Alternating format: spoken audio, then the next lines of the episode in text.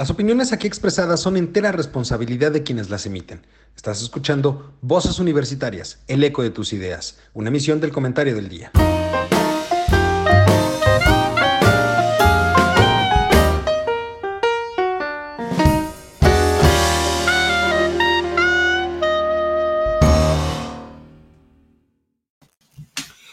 Hola, ¿qué tal mi querido público culto y conocedor? Ya es martes, martes de Voces Universitarias como cada martes, pues como podrán ver, ahora estamos al 50%, no solamente le vamos a descontar lo que corresponde a Charlie porque no vino, sino que le vamos a descontar, yo creo que un mes más a Charlie porque no ha sido para ir a arreglarle los problemas técnicos al querido Juan y por eso Juan el día de hoy no se va a poder conectar con nosotros, pero, pero, no pasa nada somos, como diría el clásico, mucha brocha para ese bote de pintura cómics. Mi querido Mario, ¿cómo estás? Muy buenas tardes. Don Eduardo, muy buenas tardes. ¿Para qué queremos más si somos Batman y Robin en plena acción? Entonces, pues, Totalmente. vamos, vamos a disertar tú y yo juntos sobre los temas y así no vamos a tener pájaros en el alambre. O sea, ¿para qué queremos ahí gorriones que nos estén nada más eh, distrayendo y quitando la intención de platicar lo que nos interesa platicar en estas sesiones de cada martes, con las cuales pues compartimos entre nosotros y con nuestro querido auditorio, pues todo aquello que nos inquieta, que nos llama la atención, que nos tiene pues con esta zozobra, porque no sé si te has dado cuenta que llevamos 10 meses del año y que hace poco nos estábamos diciendo feliz Navidad, próspero año nuevo y dentro de muy poco vamos a tener que volver a utilizar las mismas frases. A mí en lo personal, te lo confieso, claro, mm, ya no es la misma temporalidad que hace otros años, pero a mí se me ha ido demasiado rápido este año. Ha sido demasiado rápido, vertiginoso. Rapidísimo. Rapidísimo en, en todos los aspectos, o sea, en lo personal, en lo profesional, en lo familiar, las, las eh, eh, los eventos, los acontecimientos, los sucesos, eh, pareciera que fueron ayer y ya estamos hablando de semanas, de meses, inclusive hasta de años que sucedieron y acontecieron estas situaciones, lo cual pues nos lleva a ponernos en la gran interrogante de que o estamos vibrando a una frecuencia mucho más alta que la que acostumbrábamos vibrar como seres humanos en este planeta, o algo está pasando. Tal vez mi querido cabecita de algodón nos ha llenado de tanto entusiasmo, con tantas iniciativas, con tantos proyectos, con tantas eh, situaciones que él plantea con tanto entusiasmo y tanta pasión, que pues nos tiene a todos alebrestados y, y alegres de estar conviviendo en este nuevo México de la 4T.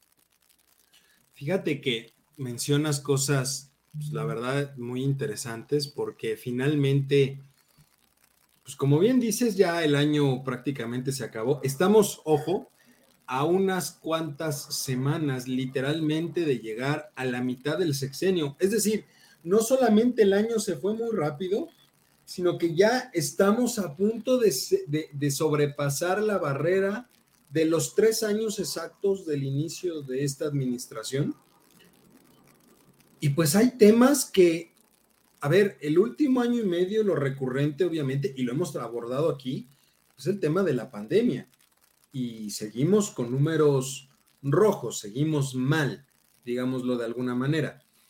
Pero además de eso, pues es la pandemia, es la inseguridad, es este, eh, el, el, tema de los empleos, es el tema de las reformas que quiere hacer, las necedades que quiere hacer. Es decir, Finalmente, y como decía el título del programa de hoy, pues la realidad supera la ficción. Nadie pensaba que al inicio de este sexenio que las cosas iban a estar tan oscurecidas. Algo que yo le aplaudía, y la verdad es que yo le aplaudía mucho a las propuestas de Andrés Manuel, era el hecho de decir duro contra la corrupción y vamos a terminar con la corrupción. Y lo que menos ha hecho este gobierno en tres años ha sido acabar con la corrupción.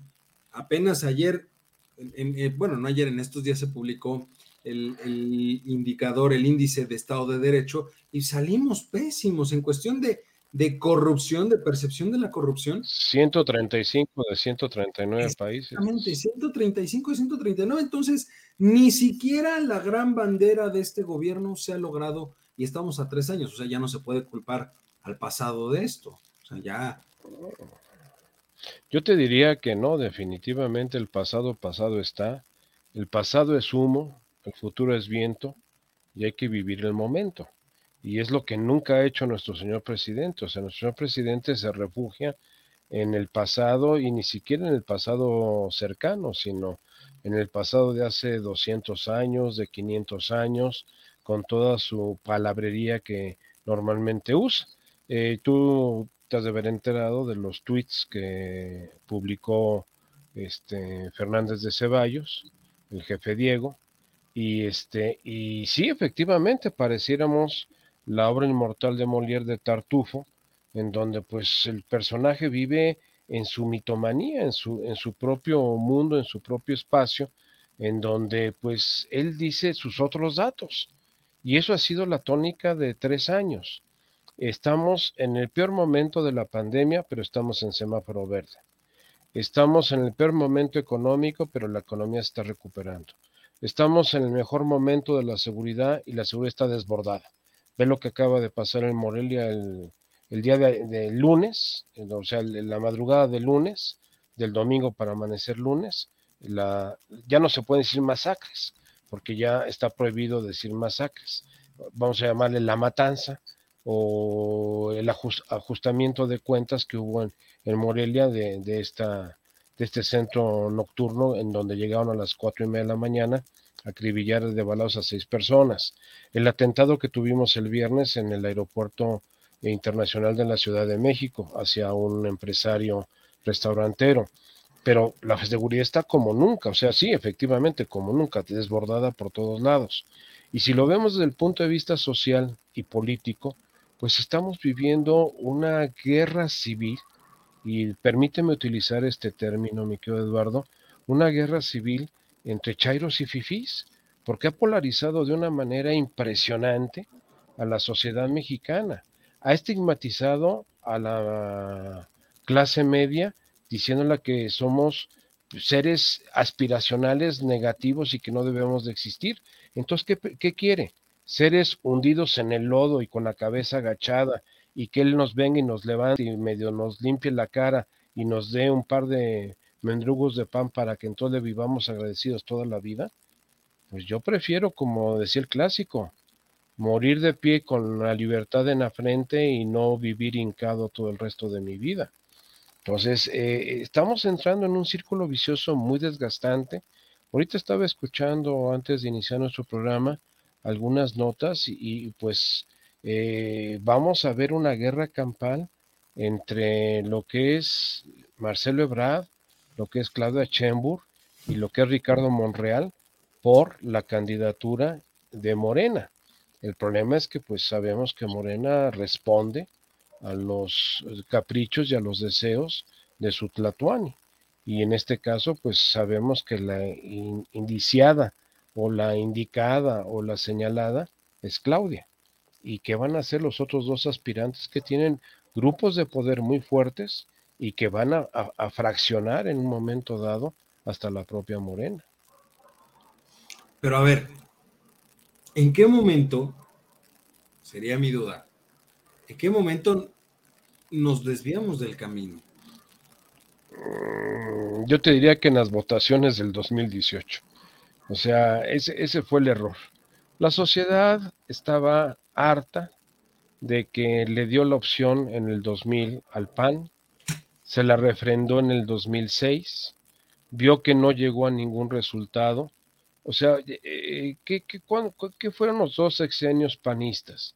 Sexenios mm, podríamos catalogarlos como mediocres, ni buenos ni malos. Simple y llanamente mantuvieron el status quo del sistema político mexicano. Se le dio nuevamente la oportunidad al PRI pensando que el bebé Sinclair llamado Peña Nieto iba a ser el, nuevo PRI y pues nos resultó peor que todos los anteriores. O sea, es una realidad. O sea, sexenio más corrupto y más fuera de contexto, pues no podíamos haber esperado, aunque además sí hizo las acciones correctas a nivel internacional. Las reformas que se implementaron al principio en el Pacto por México realmente nos, nos llevaron a un nuevo estadio desde el punto de vista político, económico, social a nivel internacional. Eh, ¿Qué vino? Vino una revancha. Ni PAN funcionó, ni PRI respondió. ¿Sabes qué? Vamos a una tercera vía, una tercera alternativa. Y es la llegada de este personaje a la presidencia. Si tú recuerdas el discurso de aceptación de su, de su triunfo en la contienda el 2 de julio del 2018 en el Hilton de, de la Ciudad de México, ahí en Alameda, pues lo que dijo ese día no tiene nada que ver con lo que ha hecho en estos tres años. Y eso es lo preocupante, porque ha, puesto contra la pared el sector más, privado. Más preocupante es que seguimos jugando con los datos. ¿A qué me refiero? Sí, nada de lo que dijo es lo que ha hecho. El discurso va por un lado, la realidad va por otro. Pero más preocupante es que seguimos enfrascados en temas como, por ejemplo, recientemente el hecho de decir la popularidad del presidente, 62 por 63.2%. 65% según la última encuesta del financiero de la semana pasada. Pero ahora sí que la, el, el, promedio, 65%. 63. 6 de cada 10 mexicanos lo aprueban. Pero ojo, ¿a qué voy con esto? Seguimos preocupándonos por esas encuestas y cuestionándonos cómo es que recibe tanto apoyo. Pero mm. en realidad no sabemos bien a cuántas personas le están haciendo esa encuesta. Yo déjame decirte, Eduardo, que yo tengo mis severas dudas con las encuestas que se están realizando sobre la aceptación y popularidad del señor presidente. Yo he platicado con diferentes personas de diferentes ámbitos, de diferentes niveles socioeconómicos, de diferentes niveles socioculturales. ¿Por qué? Porque mi actividad me lo permite. Me permite pues, tener contacto con, con un sinnúmero de personas en diferentes estratos de la sociedad. Y yo no he escuchado hasta el día de hoy uno que me diga que está de acuerdo con lo que está haciendo el presidente. Todos los que, que he escuchado eh, vamos a decir, aunque me digas tú de niveles socioeconómicos muy críticos económicamente hablando, tampoco se sienten a gusto. Entonces, para mí es una gran incógnita de dónde salen esas cifras de las encuestas, o no sé si es también un, una forma de aplacar eh, al, al Tlatuani para que no siga haciendo más cosas. Pero el tema está en que una cosa es aplacarlo desde el punto de vista de decirle, oiga, va muy bien en las encuestas, perfecto, pero no, lo usa como arma para machacar al resto de las personas. Ya no es sus adversarios, es irse contra quien sea que piense distinto a él. Se volvió a ir contra la clase media, se volvió, ahora se está yendo contra los, este, los académicos, los investigadores. O sea, es decir, ya no ha habido, no hay una sola eh, parte de la población, digamos, que no haya sido atacada por el presidente. Ojo, inclusive los más vulnerables. El simple hecho de haber desaparecido el Seguro Popular es una agresión directa a los más vulnerables. El haber desaparecido los comedores comunitarios es una agresión a las clases más vulnerables. El haber inundado las comunidades más pobres de Tabasco con tal de salvar a Villahermosa, es un agravio a los más desfavorecidos. bueno. no ha habido una sola parte de la población que no haya sido atacada. A ver, platicando con Juan hace mucho tiempo y demás, y la verdad es que pocas veces lo debo de decir, no por otra cosa, pero pocas veces me he equivocado, con el refrán de decir, piensa mal y acertarás. ¿Acertarás? ¿A qué le está tirando este cabrón? O sea, hay que ser sinceros. ¿A qué le está tirando? Pues yo te diría que a, un viejo refrán mexicano que dice que en el país de los ciegos el tuerto es rey. Y él es el tuerto, y los ciegos somos nosotros. Entonces está, está manipulando la situación que estamos viviendo, que ha sido una sistemia. O sea, lo que estamos viviendo, no solamente en México, sino a nivel mundial, es lo que se cataloga técnicamente como una sistemia. Una sistemia es una crisis generalizada en todos los ámbitos de la actividad humana. No solamente es la pandemia en la parte, vamos a decir, fisiológica o biológica de, los seres humanos, sino ha sido toda la crisis desde el punto de vista económico, desde el punto de vista social, desde el punto mismo político. Ve, por ejemplo, lo que está pasando en Inglaterra. Inglaterra está sufriendo el mayor desabasto del mundo. ¿Por qué? Porque tuvieron que retirarse 100 mil conductores, o sea, 100 mil personas que trabajaban antes por la eh, Comunidad Económica Europea, conduciendo y distribuyendo los productos de primera necesidad en, el país. Y está viviendo, ahorita están viendo si pueden renegociar nuevamente el Brexit. Pues, fue una estupidez. Se fueron también con el canto de las sirenas el pueblo inglés, y mira que no es un pueblo nuevo ni joven, sino es un pueblo bastante eh, longevo y con una gran historia, pero pensaron que seguían siendo la ínsula, eh, la isla que estaba apartado del resto del mundo, y no.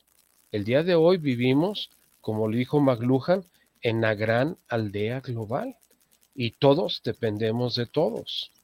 Entonces, esa es una, una gran realidad. Ahora, eh, ¿por qué están viniendo tantos personajes de Estados Unidos? ¿Qué acaso el señor John Kerry, que está encargado de las políticas ecológicas de Estados Unidos, tanto internas como a nivel internacional, vino a visitar Palenque? Vino a ver los arbolitos, cómo, cómo cultivamos este, siembra vida con, con, los arbolitos, o vino a poner situaciones muy puntuales. Llevamos tres visitas del primer cuadro de mando de la seguridad eh, interna de Estados Unidos visitándonos en, México, en, un periodo menor a, seis meses, de cuando tomó posesión John Biden a la última reunión, pues habrán pasado seis, siete meses y llevamos tres visitas de alto nivel. ¿A qué? Pues a decirle que cuidado.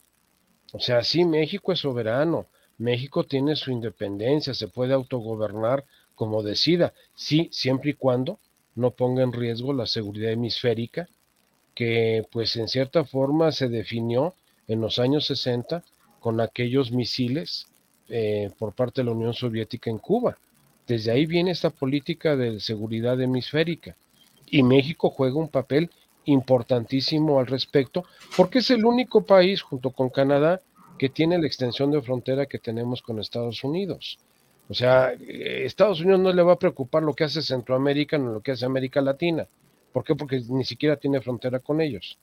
Pero lo que haga Canadá y lo que haga, Estados, eh, haga México sí es de gran preocupación para, Estados Unidos, en todos los ámbitos, económico, político y social.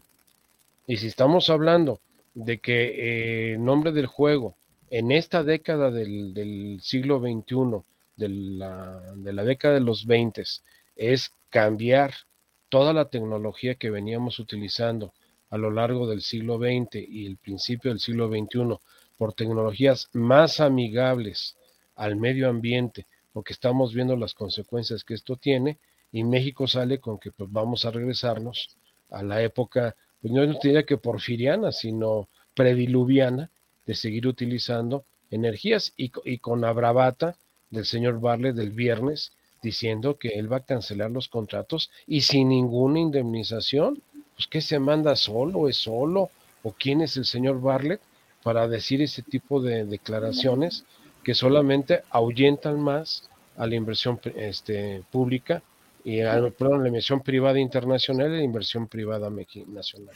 Y que, ojo, va completamente en contra de la constitución, de las, de absolutamente todo el ordenamiento legal de este país e inclusive todo ordenamiento legal a nivel internacional, eso viola completamente lo que pueda suceder. Es decir, vuelvo a lo mismo, estamos en un punto donde, ojo, yo, por lo menos yo, y lo digo muy sinceramente, jamás pensé hace tres años que las cosas se fuesen a poner de esta manera. Sí pensaba que iba a tener desatinos e iba a tener errores, pero finalmente existían contrapesos y existían ciertos colchones, digamos, eh, sobre todo económicamente hablando, que podían más o menos aminorar y apaciguar la situación. Teníamos un secretario de Hacienda confiable, que era Carlos Ursúa, ¿no? Pero en el momento en el que a los seis meses renuncia Carlos Ursúa, y aquí lo dije en este mismo espacio, ya valió. Y, fue porque no estuvo de acuerdo con el Plan Nacional de Desarrollo. O sea, la renuncia de Carlos Ursúa fue porque dijo, esto no es un plan nacional de desarrollo, y lo dijo fuerte y quedito, e inclusive lo manifestó en la carta que le dirigió el presidente diciendo por los motivos por los cuales renunciaba. Mira, mira, don Eduardo, déjame decirte, y no quisiera yo ser pesadumbrista, pero no estamos todavía en la fase crítica de esta situación. ¿eh? Esto se va a agravar más y se va a complicar más. Eh, dentro de los análisis que se usan eh, para, para planeación estratégica, Está uno que es el FODA, fortalezas, oportunidades, debilidades, amenazas, y otro que se llama el BUCA, que es la volatilidad, la incertidumbre, la complejidad y la ambigüedad. Y eso es lo que estamos viviendo ahorita, un escenario totalmente buca o bica, como le dicen algunos puristas del idioma, para en lugar de decir uncertainty, dicen incertidumbre. Pero esa es la realidad. Yo te diría que el problema que yo estoy observando es que cuando ya no tienes nada que perder, que es el caso del actual presidente de este país, pues te vas a todas. ¿Qué puede perder ya ahorita? Eh, ¿La presidencia? ¿La continuidad del partido? ¿La decisión de la sucesión? ¿Qué pierde? a ver, justamente es que pensando, vuelvo al, vuelvo al tema, pensando mal es el hecho de decir, ¿a qué le está tirando Andrés Manuel cuando termine el sexenio? Porque en ah, realidad es un hombre que dudo mucho. Él dice, yo me voy a ir a guardar a mi rancho y voy a desaparecer y ya no quiero saber nada. ¿Realmente va a ser eso? No, no, no. Él es un animal político que jamás se va a querer guardar en, su casa sin volver a salir. Él, él, él, anhela convertirse en el Plutarco Elías Calles después de la muerte de Álvaro Obregón. O sea, en el jefe máximo del, del movimiento post-revolucionario en este caso. Él quiere convertirse el estandarte de la 4T. Y exactamente. Y que le rinda pleitesía, como lo hizo también Lázaro Cárdenas en su retiro posterior a la presidencia. Pues, o sea, tiene dos imágenes. Pero el problema es que lo que está haciendo ahorita lo puede llevar a un verdadero despeñadero y se acaba su legado completo, ¿eh? Ah, no, mira, lo que, lo que él ha buscado desde un principio, desde mi punto de vista, después de analizar los hechos de esta primera parte del sexenio, es que quiere pasar a los libros de historia como el cuarto gran renovador del país. Como él lo marca, la primera gran transformación fue la independencia, la segunda fue la reforma, la tercera la revolución mexicana y la cuarta soy yo. Porque este es como Luis XIV, ¿no? El Estado se muere. O sea, yo soy el Estado. Sí, pero, a ver, lo está viendo entonces lo que tal vez no se ha querido entender y ahí concordaría con que su discurso es fabuloso, es el hecho de decir, la transformación, al igual que la independencia, la revolución y la, perdón, eh, sí, la, la, independencia, la reforma y la, revolución. y, la, y la revolución, en principio son actos de destrucción total. Porque así Pero si tú observas, don Eduardo, los tres movimientos anteriores que estamos mencionando, la independencia, la reforma y la revolución, fueron, como diría el clásico Peter Drucker, destrucción creativa. Íbamos en contra del fondo, pero no destruimos los medios. La constitución del 57, que es de la reforma, es una muy buena adecuación a la realidad que estaban viviendo 50 años después a las constituciones de Cádiz. O sea, no, no hubo cosas así eh, fuera de contexto. La constitución del 17 después de la Revolución Mexicana es una fiel copia del 57. con adecuaciones a la realidad que se estaban viviendo, incluyendo pues el movimiento obrero. La, del 17 finalmente da el marco institucional. O que estamos viviendo actualmente. Institucional. Pero si tú lo analizas contra el 57 y lo analizas contra las constituciones de Cádiz, la esencia se mantiene. Ah, sí, o sea, es, una línea conductora. Él no, él quiere romper con todo. A ver, eh, el día de hoy, el día de hoy, ya no voy a autorizar la devolución de impuestos a, a, los que den donativos. A ver, permíteme, a nadie que damos un donativo nos devuelven impuestos. Los puedes deducir de tu pago de impuestos, que es muy diferente a que te devuelvan impuestos. Una cosa es que te devuelvan un saldo a favor y otra cosa es que te deduzcas un gasto propio. Ah, porque las malditas empresas, otra vez, están haciendo negocio con esto. Yo no digo que no existan pero abusos. son, pero son las, son las contradicciones y las estupideces de la 4T. Ah, no, totalmente. Hoy, se, bueno, mejor dicho, desde ayer se está legislando al vapor completamente la ley de ingresos. Y ya se autorizó por el Senado, por, por el, la Cámara de Diputados, ya la aprobó. Ya la aprobó. ¿Y cómo lo aprobó? La Cámara de Senadores. una sola coma. Entonces, no, no chingados está la oposición? No, la oposición estuvo presente porque se aprobó con 260 votos contra 218 en contra, más 22 sí, Pero a ver, eh, el trabajo de la oposición no es únicamente votar.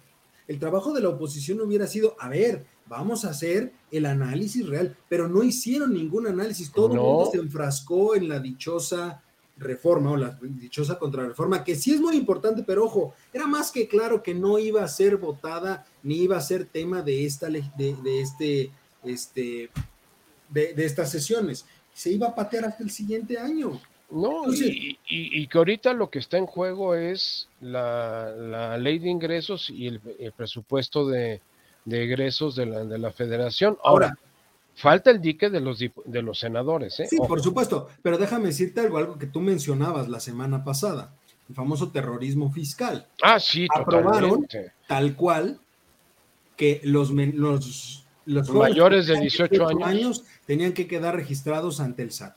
Pero ponen una cláusula, que es, que es lo que yo, yo no, no entiendo. O sea, ¿por qué regular algo que no tiene caso? Porque finalmente dicen, sí se tienen que dar de alta, pero ojo, el que se den de alta no les genera obligación.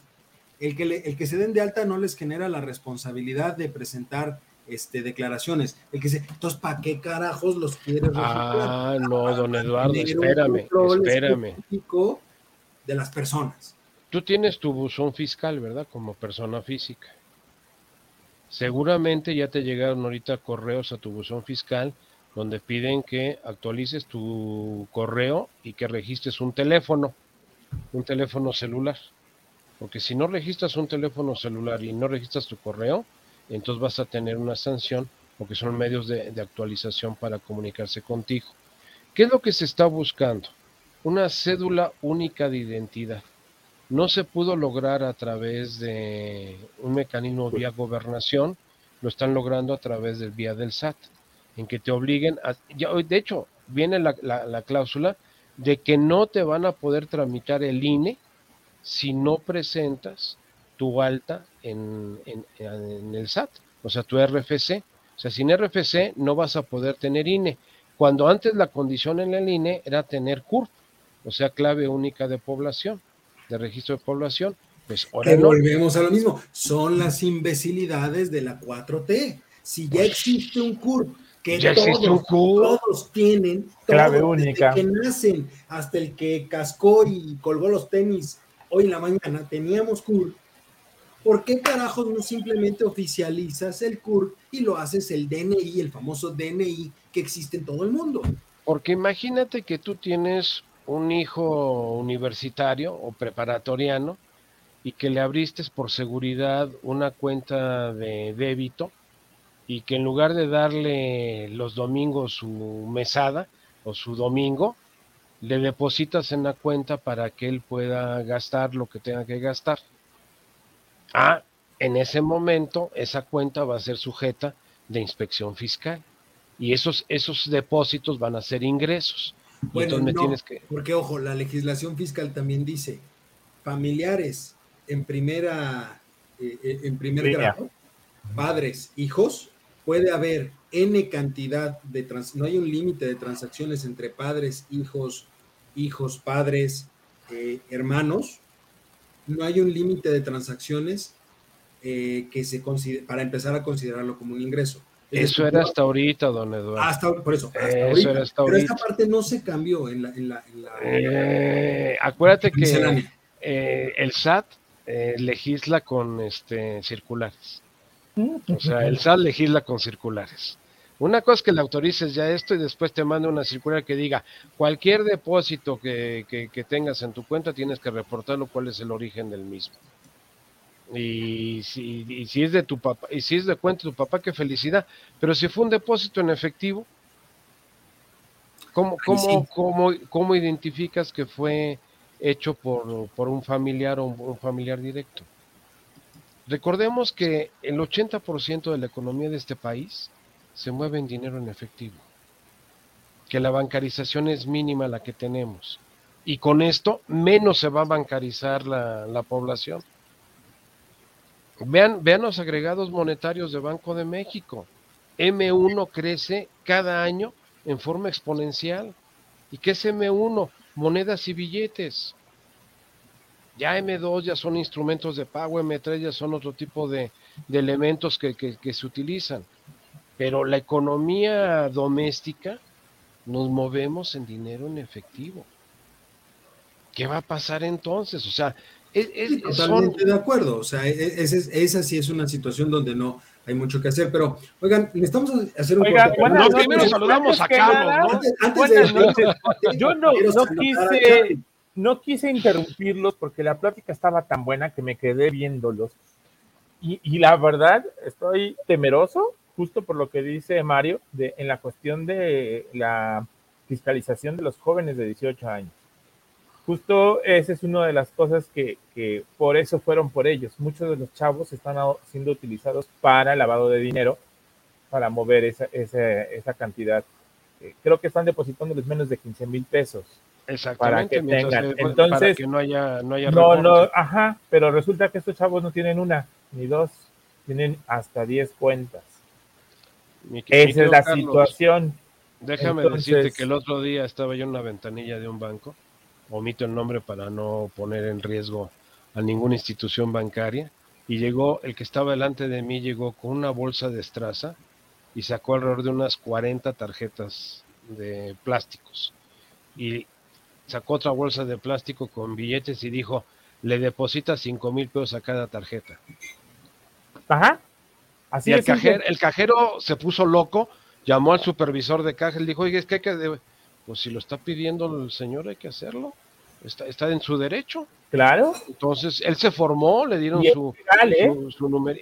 Pues es legal. ¿Eso es legal? es como si estuvieras haciendo una distribución de nómina. Claro, completamente legal. Es lo, voy, a, voy a afirmar lo que tú estás comentando. Ahora, ¿por qué no queremos vacunar a los menores de 18 años? Pues porque simple y llanamente no votan. Entonces, ¿para qué demonios los queremos? ¿Para qué queremos vacunarlos? Eso que les dé COVID. Pero bueno, creo que... ibas a hacer un corte, ¿no, Loreto? Sí, no. Hombre, si quieren, no pasa nada, total. Tú síguele, don Carlos. Falta de confianza. Que, pero qué bueno, qué, buena clase. Este, justo me quedé pensando también en el tema que cuando llegué, justo estaban hablando de eh, que este hombre tenía que ser el nuevo Mesías o líder, o llámale como lo quieras, de la nueva transformación. Y, me quedé pensando que efectivamente, ¿no? Pues tenemos grandes hombres que han hecho grandes cambios en movimientos de la revolución, de la independencia, de la reforma. Y, y creo que él pensó en su momento que él iba a llegar a hacer un cambio muy fuerte porque era el cambio de transición de un partido que había estado tantos años en el gobierno, había hecho ahí una, un pequeño cambio con el PAN, pero era lo mismo.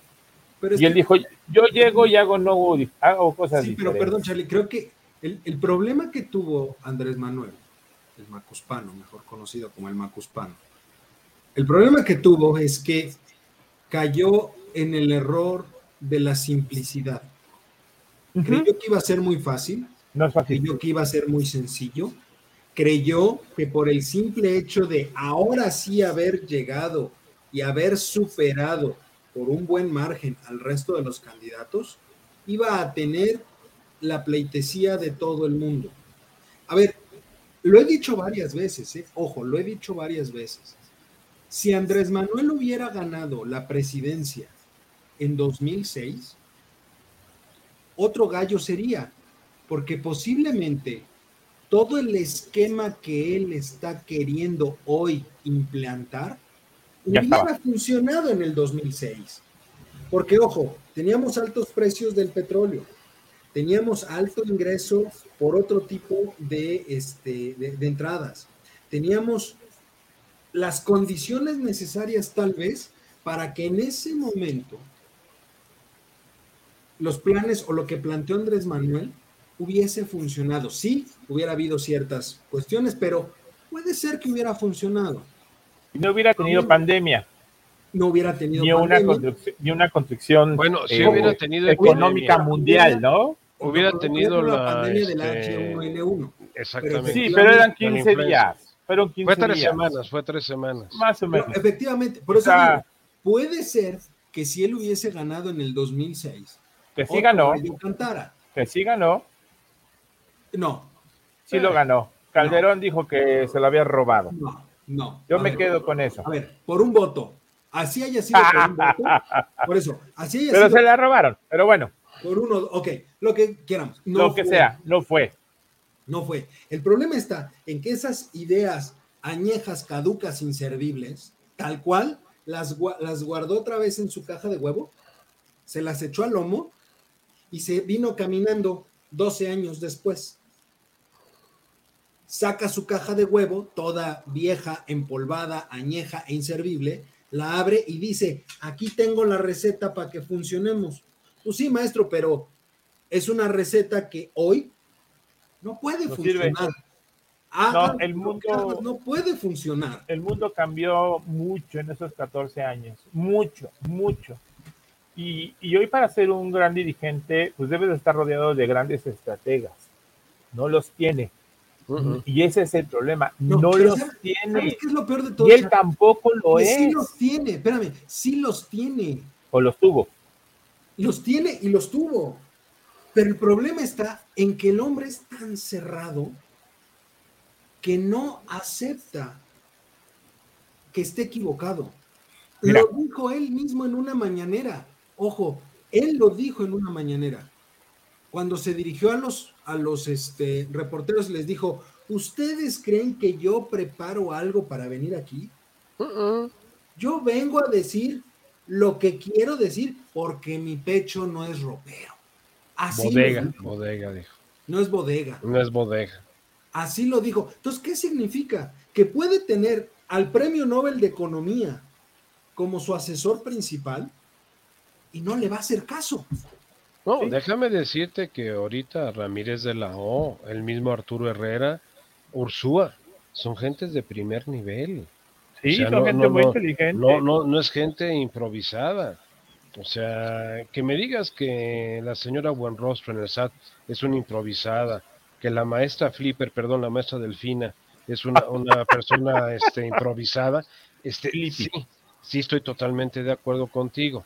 Y que ahorita ya le están sacando algunos trapitos al sol de negocios y de empresas que han estado manejando a través de la SEP y no tiene ni siquiera seis meses, ¿no?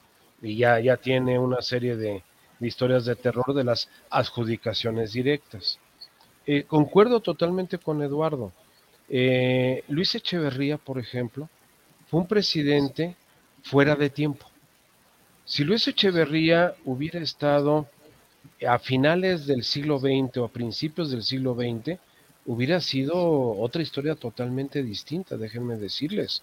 Las ideas de fondo que tenía Echeverría, como las que tiene López Obrador, yo coincido con sus, con sus ideas desde el punto de vista fondo, más no en la forma en que las desarrolla. Ese es, para mí es el gran error. Oye, ¿quién puede decir que está en contra de la corrupción? Yo no lo podría decir Estoy de acuerdo que vivo en un, en un país y en un mundo altamente corrupto, pero eso no quiere decir que yo apruebe o justifique la corrupción. Claro. Entonces, ahí estoy de acuerdo con él. Que la corrupción se limpia, como él dice, de arriba para abajo, como se barren las escaleras, estoy de acuerdo.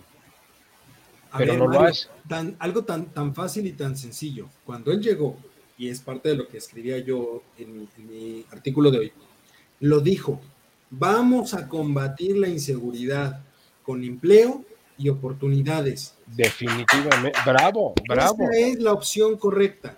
Y, y déjame no decirte que, empleos. que, que balazos y, y balazos y no balazos, estoy de acuerdo con él. Porque fuego no se, no se combate con fuego. Por Si no acabas en una guerra, acabas en Por una guerra civil.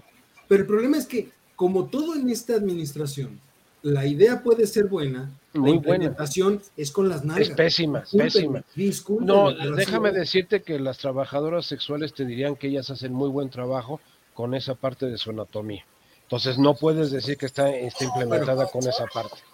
O sea, con Con las patas te la- con con las patas te lo creo, con Con las las patas patas. te lo creo. Pero es las- que ese es el gran tema, ese es el gran tema. Es decir, efectivamente, a ver, nadie, tampoco, así como nadie podría decir que está a favor de la corrupción, Claro. nadie podría Nadie. decir que está en contra de que se apoye a los más vulnerables.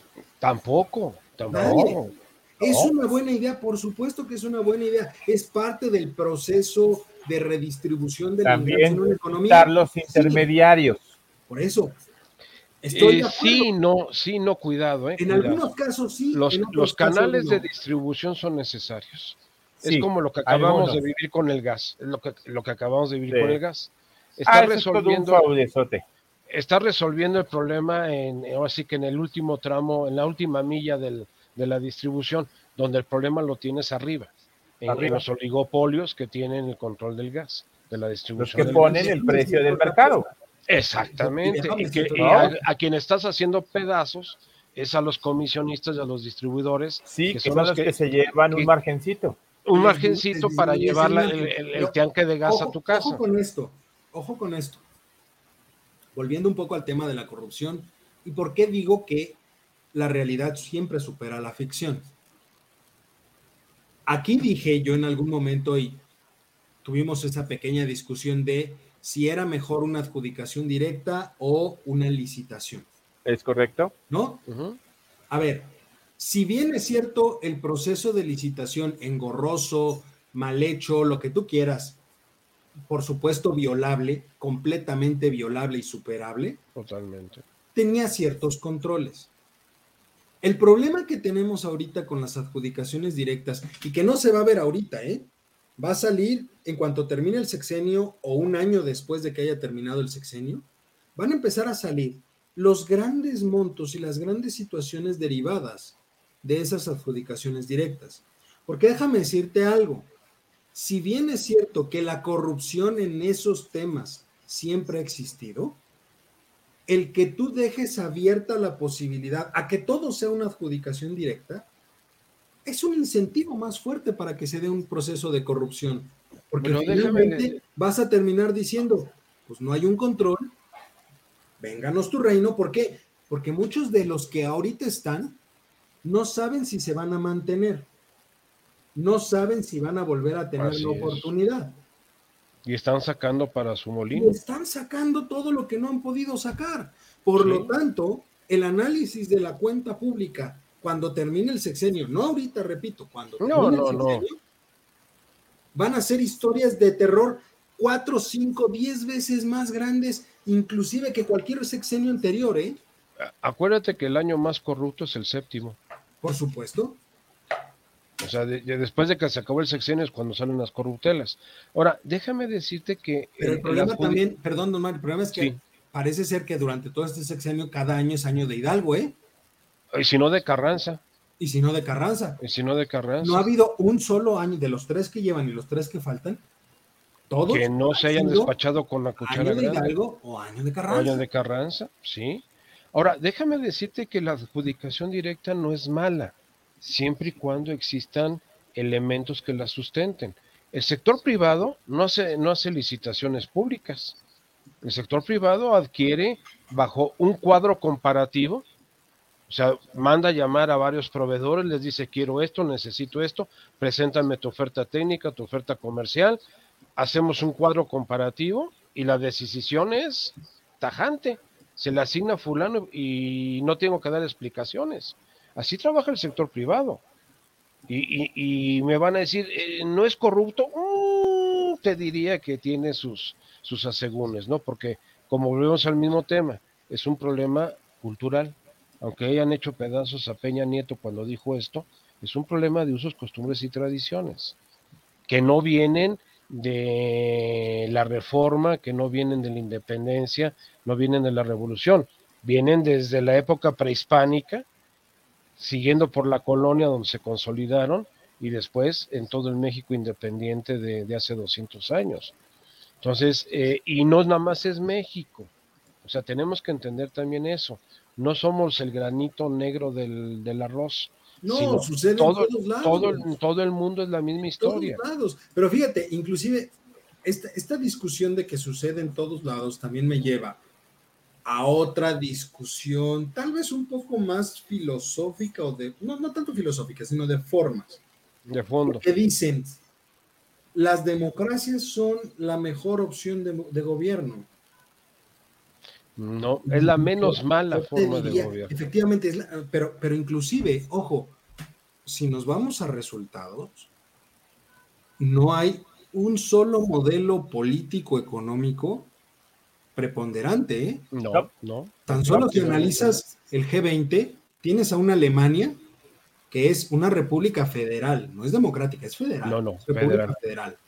Tienes a un se maneja por un, por un manejo parlamentario. Eh, exactamente. Tienes un Reino Unido que es una monarquía parlamentaria. Es una monarquía parlamentaria. Tienes a un este, Estados Unidos que no es una democracia. Es un oligopolio. Es un oligopolio. Su, definición no es ni de democracia ni de república. ¿eh? Yo diría que es una plutocracia. Estados Unidos es una plutocracia. Entendiendo plutocracia como el gobierno de los ricos. Dime qué, qué candidato a la presidencia o qué político en Estados Unidos antes de serlo no es rico. Es como una condicionante. ahí está Trump. Ahí está Trump. Ahí está, Trump. Tienes, a ver, por ejemplo, también tienes ahí en el G20 una Arabia Saudita que es una monarquía absoluta. absoluta. Tienes, un imperio que es Japón. Tienes es, un imperio. es un imperio. Es un imperio. Tienes a Italia que es una, eh, eh, es una república parlamentaria. Parlamentaria, igual que Alemania. Igual que Alemania. Igual que Alemania. Es decir, Francia. me dicen repúblicas parlamentarias, no sé por qué viene a mi cabeza Star Wars. ¿Viene aquí, perdón? Eh, eh, Star Wars. Star Wars. Star Wars. Eso es lo chistoso. No hay una sola forma que podamos decir que sea la prevalecencia. No, no, no. no. Mejor. Y si, y si hablas de China como el gran eh, emergente del siglo XXI, pues esa no es ni república, ni es imperio, ni es, este, monarquía, eh, constitucional, es una dictadura, una dictadura, nada más que de un sistema partidario. Es un partido una, que una dictadura con una mezcla rara de socialdemocracia capitalista. Y es curioso, ¿no? Pero América Latina, casi todos son democráticos. Sí, nada más que ve la inflación que tiene ahorita Argentina, 51%. Es que por eso a eso iba, a eso iba. Las democracias no están dando los resultados que deben dar. Es el gran desencanto de la sociedad. Tenemos un problema aquí. Tenemos un problema aquí porque entonces, si la democracia que se ha plantado desde hace muchos años no está funcionando, no. ¿cómo brincar a algo como una república parlamentaria, por ejemplo? No, ahorita, ahorita no sería el momento. No se puede. Eh, ¿Sabes qué es lo más divertido de este tema? Que todos, no hay un solo, un solo país que no considere que su sistema actual político económico no está grabado en piedra. Para todos está grabado en piedra. ¿En Grecia qué se maneja, Lalito? ¿En qué? En Grecia, ¿qué se maneja? Parlamentaria. Parlamentario. Y están también de lazo, ¿eh? Sí, parlamentario es primer ministro, no hay presidente griego. Sí, también están de lazo. Igual que en Alemania. Alemania hay, un sistema presidencial, hay un presidente de la República Federal, pero es meramente ornamental. Ornamental. Un jefe de Estado, un jefe de gobierno, el canciller alemán es el El canciller es el que se encarga del manejo del país. Y eso, eso viene desde la época del nacionalsocialismo de los años 30. Con Lo mismo sucede en Italia, por ejemplo. Hay un presidente de la República Italiana y hay un, y hay un primer ministro. De la República. Entonces, finalmente, a lo que voy es esto. Ningún país, hoy por hoy, ningún país está dispuesto a intentar hacer una migración del sistema político económico que tiene a uno distinto. Eh, Para todos pasa, está, está escrito en piedra y no se puede. no, lo que pasa, don Eduardo, es que todos nos estamos inclinando hacia un modelo autoritarista o hacia un modelo dictatorial en el sistema. ¿Por qué? Porque es el principio de Thomas Hobbes, el famoso Leviatán. Te otorgo mi libertad, te otorgo mi, vamos a decir, mi- mis derechos a cambio de qué? De seguridad. Dame seguridad. Y aquí en México, hace dos semanas el, el financiero publicó una encuesta donde el 25% de los encuestados están a favor de un gobierno autoritario. O sea, Pero es que- uno de cada cuatro, ¿eh? Uno Sí, de pero- cada cuatro. Pero se me, es un fenómeno muy similar al que sucedía con los españoles cuando recién terminó la dictadura de Franco. De Franco, sí, murió sí, Franco. sí. Si tú le preguntas hoy por hoy, hoy por hoy, a españoles ya de más de 80 años, el 90% te va a decir que añoran La época de Franco, sí. Sí, pero el problema es que sucede en Chile con respecto a Pinochet. en México no hemos tenido un periodo autoritario de esas magnitudes. Tuvimos un partido este, dominante, pero nunca pudo eh, ser tan autoritario como un fascismo tipo Franco o un fascismo tipo Mussolini o tipo Adolfo Hitler. No, nunca llegamos No, a ese a extremo. ese nivel no, pero nunca llegamos muy- a ese nivel. sí estaban o sea, muy- el partido sabía cómo consensar.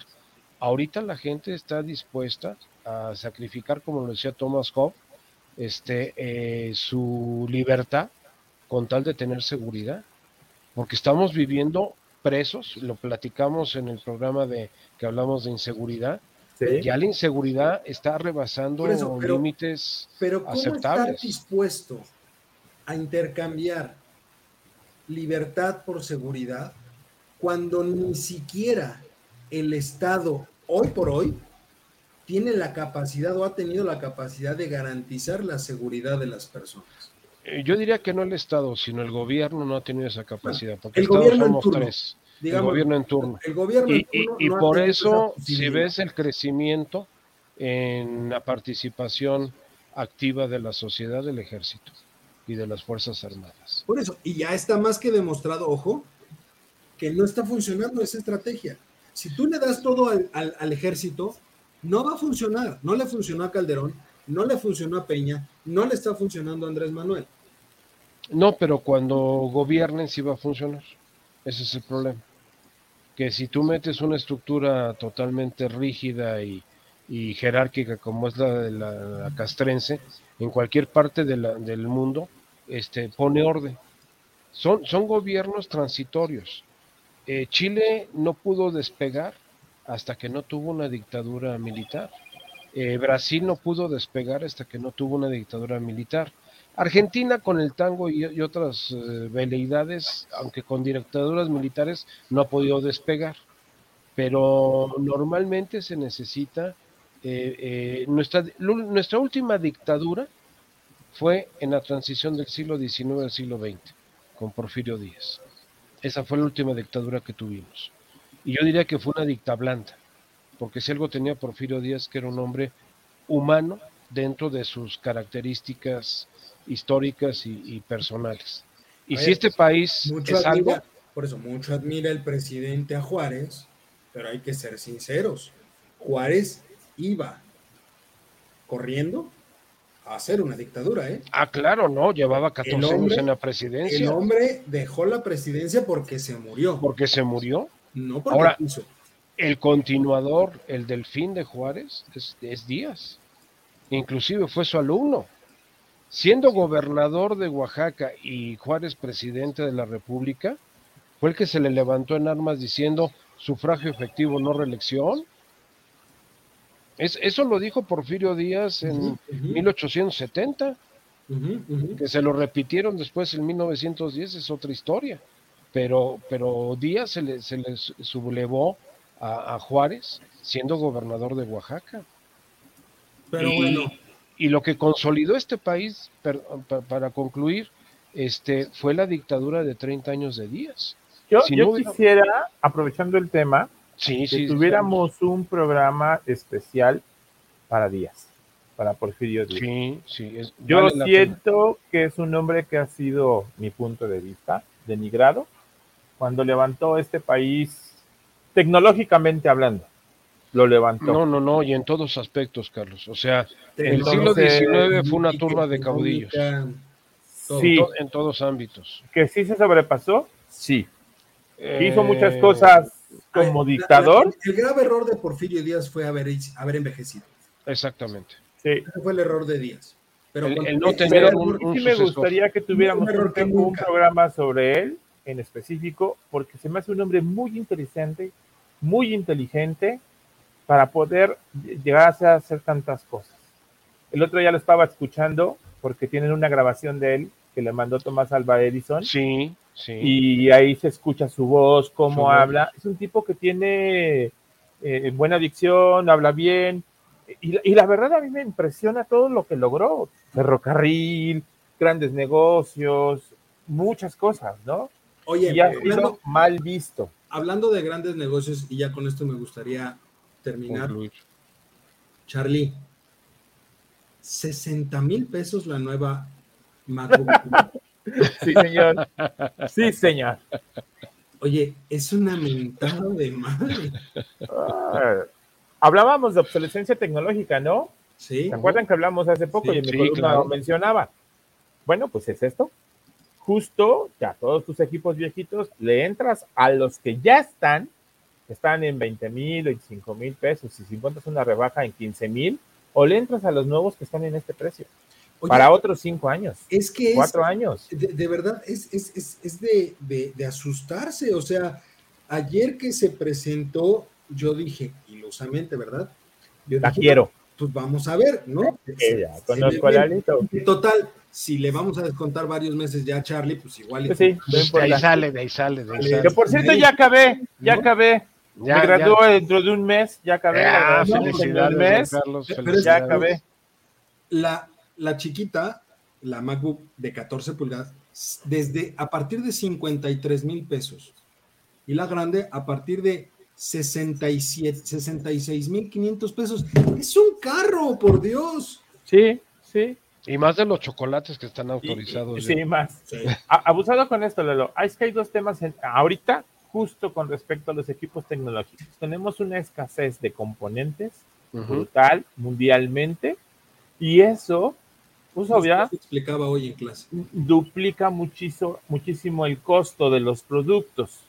Y dos, pues hay una gran demanda por equipos rápidos que se conecten con las últimas tecnologías. Y entonces, pues si hay demanda, pues no bajo mi precio, lo mantengo o lo subo porque no hay muchos componentes. Sí, entonces. oferta y demanda. Eh, yo tengo ahorita comprometido una entrega de equipos, pero hasta enero del próximo año, cuando los compramos en junio. Entonces, es complicado el asunto. Pues ahí lo tienen. Si quieren donar a este canal tres MacBook de 16 pulgadas de las nuevas, cuatro, se les agradece. Con todo gusto. Recibidas, claro que sí. Correo, mensaje. Una Juan, una Juan para que se conecten. Oigan, y también un Nintendo, ¿eh? Si los van a empezar a tirar o regalar, este, yo sí los acepto con todo gusto. no hay ningún problema. Bienvenido, bienvenido. Sobre todo si está nuevo y empacado. No, no, no importa, aunque no esté nuevo y no esté empacado, yo sí los recibo. Sobre todo ahora que el señor presidente ha dicho que no hay que jugar esos juegos. No, no, no. Y, sale, y sale un, un, este estudio de que la mejor forma de recuperar a personas que han sufrido accidentes cerebrovasculares son los videojuegos. Entonces, ah, pronto, pronto platicaré de eso en una columna, este, porque no estoy totalmente de acuerdo con el señor. Sí hay cosas que hay que revisar, porque efectivamente si hay un secuestro o un intento de secuestro de tres niños en Oaxaca por un juego, un videojuego, y les voy a explicar cómo estuvo el asunto. Pero se los escribo, se los escribo en la columna. Excelente. ya estamos. Muchísimas Pero yo sí quiero los Nintendos. Mi querido Mario, muchísimas gracias, mi querido Charlie. Son bienvenidas todas las donaciones que puedan. Lalito, ya te ayudo la semana que entra. Qué detallazo. Que, Qué detallazo. Ya. con que, con puedan conectar a Juan, por favor. Pero bueno. Y, y- Ah, el jueves va a ir a verme a mi oficina. Sí, Sí. ahí chécale la compu, ¿no? Porque Yo me encargo de dejársela y, y le meto el programa que necesito. Ya está. Chécalo, chécasela y métele lo que sea necesario para que pueda eh, conectarse. No, nada más a la computadora. Yo, Bueno, no sé. Cuídense mucho. Vámonos. Gracias. Gracias. Excelente cierre de martes. Nos vemos, nos escuchamos la próxima semana cuando sea de nuevo tiempo de estas voces universitarias. Bye bye. Adiós. Bye. Adiós.